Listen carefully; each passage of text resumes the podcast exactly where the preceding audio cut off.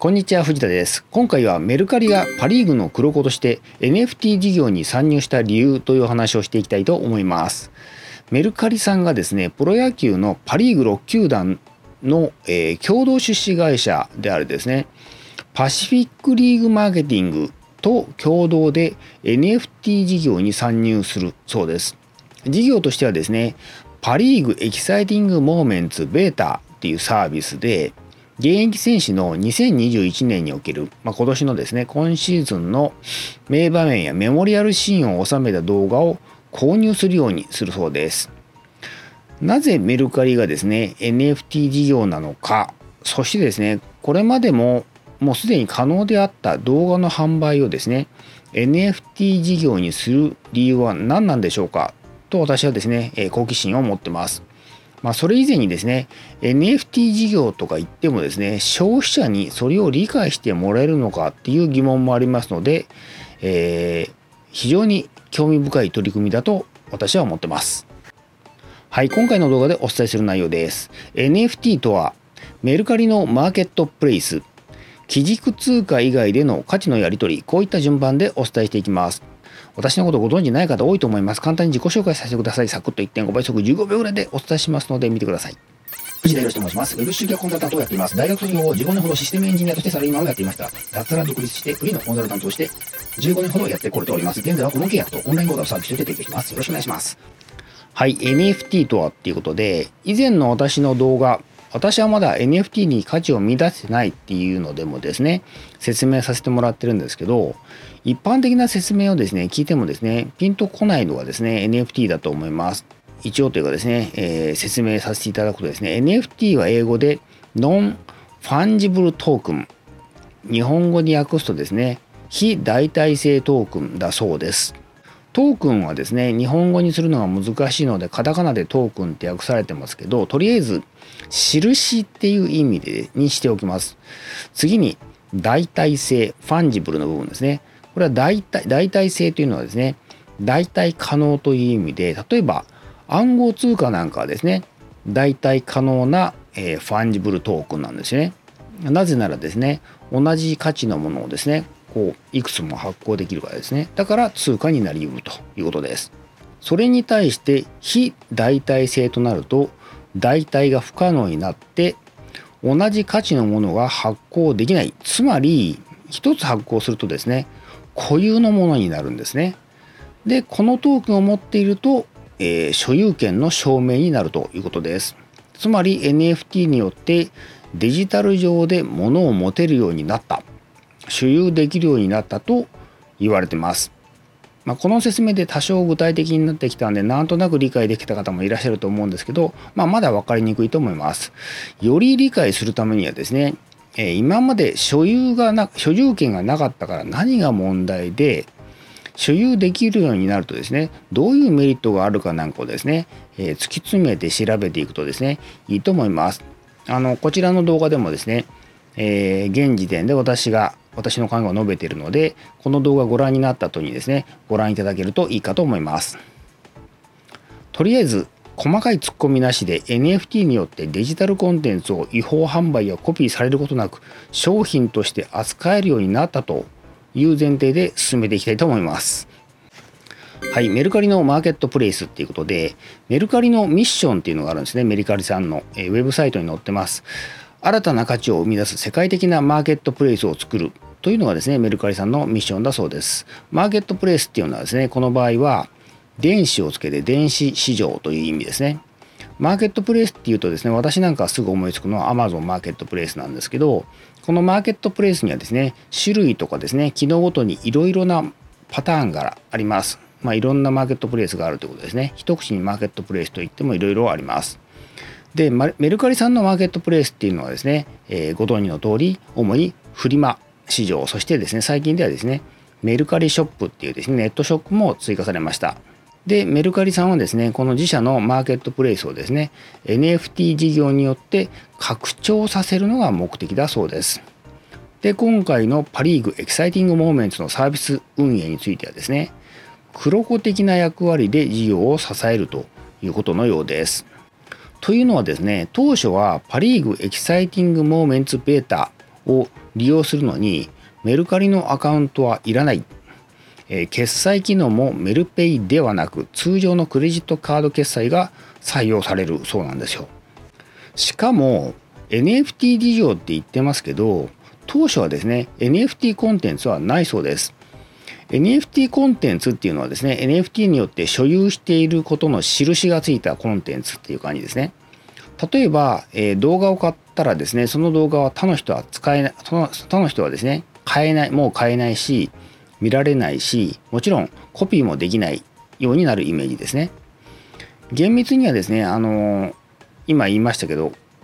いいことを言いましたけどツッコミどころ多くてですねこんな単純なもんではないんですけど、まあ、イメージとしてはですね、えー、もう一人が所有権を持ってしまうとこういう感じになっちゃうという理解で理解をしてもらうといいと思います。そしてですね、えー、そもそも NFT コンテンツのやり取りにはですね大前提があるんですね。それはですね紐づく暗号通貨が必要になるんですね。つまりイーサリアムなんかの暗号通貨がないと NFT という印がつけられないっていうことなんです。メルカリさんがですね、この事業に参入した目的はですね、NFT 事業のノウハウを確立しようとしているんじゃないかと私は思ってます。そして、え、自社のマーケットプライスでもですね、NFT を使えるようにすることが目的なんだと思うんですね。またですね、パ・リーグエキサイティング・モーメンツ・ベータのコンテンツが NFT になって本当の NFT 事業になった際ですねにはですね暗号通貨が必要になりますからその際にメルカリさんの、えー、独自のメルコインっていうのを使うんじゃないかと私は想像してます。メルカリさんっていうのはですね、えー、独自の暗号通貨であるメルコインっていうのをですね今準備されてるそうなんですよね。まだ今はですね存在しない独自の暗号通貨であるメルコインがですねそのタイミングでデビューするのかもしれないですね。はい、基軸通貨以外での価値のやり取りっていうことで、現在の私たちのいる経済圏はですね、国家による基軸通貨、えー、具体的には円、で、世界規模になるとドルなどによる経済圏ですね。そして、この基軸通貨以外での通貨で価値の交換できる未来っていうのがですね、間もなく到来するはずです。具体的にはですね、暗号通貨による経済圏ですね。実はえー、メルカリを使ってる人はですねこの基軸通貨以外での価値のやり取りをですねすでに疑似体験されてるはずなんですよ。具体的にはですねメルカリで何か売りますよね。本とか私なんか本よく売りますけど。そしてその売り上げでですねまたメルカリに出品されている中古本をですね買ったり。あるいはですねえメルペイとしてですね ID とかで使えますしメルペイあの QR コードでも使えますし ID でも使えますしでそういう感じでメルカリで売って、えーえー、得たお金をですねメルカリの外で商品として買ったりすることができますね。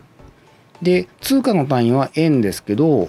この間のやり取りをですねよく見ると政府とかですね銀行は全く介在してないんですよ。なので私はですね最初ですねこのやり取りをやった時に通貨を全く使わずにお金の移動がされてるのでこれでいいのかなっていうですね感覚を覚えたんですね。そして私も実際今そうなんですけど現金をもう使わないでキャッシュレスで生活している人はですねもうすでに物理的な通貨や紙幣を使っていないので円をですね感じなくなっているかもしれませんそしてですねここからがポイントなんですけどメルカリの中で今は円という通貨単位でやり取りがされている部分に暗号通貨が使えるようになるとどうなるでしょうかっていうことなんですね。えメルカリの売り上げが暗号通貨でもらえてその暗号通貨を使ってメルカリ内の商品やメルカリのショップの商品を買えたりするっていう感じですね。暗号通貨はですねすでに存在するビットコインやイーサリアムなんかもはですねすぐに使えるし使えますしまあ、もちろんですねメルカリさんはですね独自の暗号通貨メルコインをですね持ってくるんだと思うんですけどもしかするとですね既存のビットコインイーサリアムと併用で両方使えるようにするかもしれないですね。そしてメルカリのマーケットプレイス内マーケットプレイス内で NFT のコンテンツのやり取りをすることになるんだと思うんです。現状ではですね暗号通貨使うなんてですね、まあ、怖いって考えてる人も多いと思うんですけどもう近い将来はどうなんでしょう。例えばですねもう今すでに中国の人はですね自国の通貨である元をですね信用していないので資産をですねビットコインなんかの暗号資産に移している人が多いです。で今日本はですね今の日本の通貨である円っていうのはですね信用ありますけど例えば国債が暴落したらですねハイパーリンインフレになっちゃうんですけどそうなったら話は別になると思います。もちろんですね世界規模ではドルが強いのでドルに逃げるっていう手もあると思いますけどただ知識としてですね暗号資産についてですね暗号通貨についてですね、えー、持っているといいと思います。はい副業への一言っていうことでもうすでに早いですけど今後はですね変化が早い時代になると言われてます。そしてですねこれからの時代は変化に対応できる人が生き残ると言われてますし私もそう思います。もちろんですねそれ以外の人たちがですね死ぬわけじゃないですけどかなり追い込まれた状況になると思いますね。変化に対応する能力の一つとしてですね、えー、新しいものにすぐ新しいものをすぐに試してみることができる能力っていうのがですねあると思います。例えば今回ご紹介したようなですね暗号資産や NFT コンテンツもそうですね。えー、暗号資産でですね儲けようとかですねそういうよこしまな考えじゃなくてですね体験するための勉強代として買ってみるのもですねいいかもしれないですね。まあ、仮にですねお金が減ったとしてもですねそれは損じゃなくて知識に変わっただけと、えー、考えればいいと思うんです。まあ、言うなればですね自己投資だと思います。はい今回は以上です。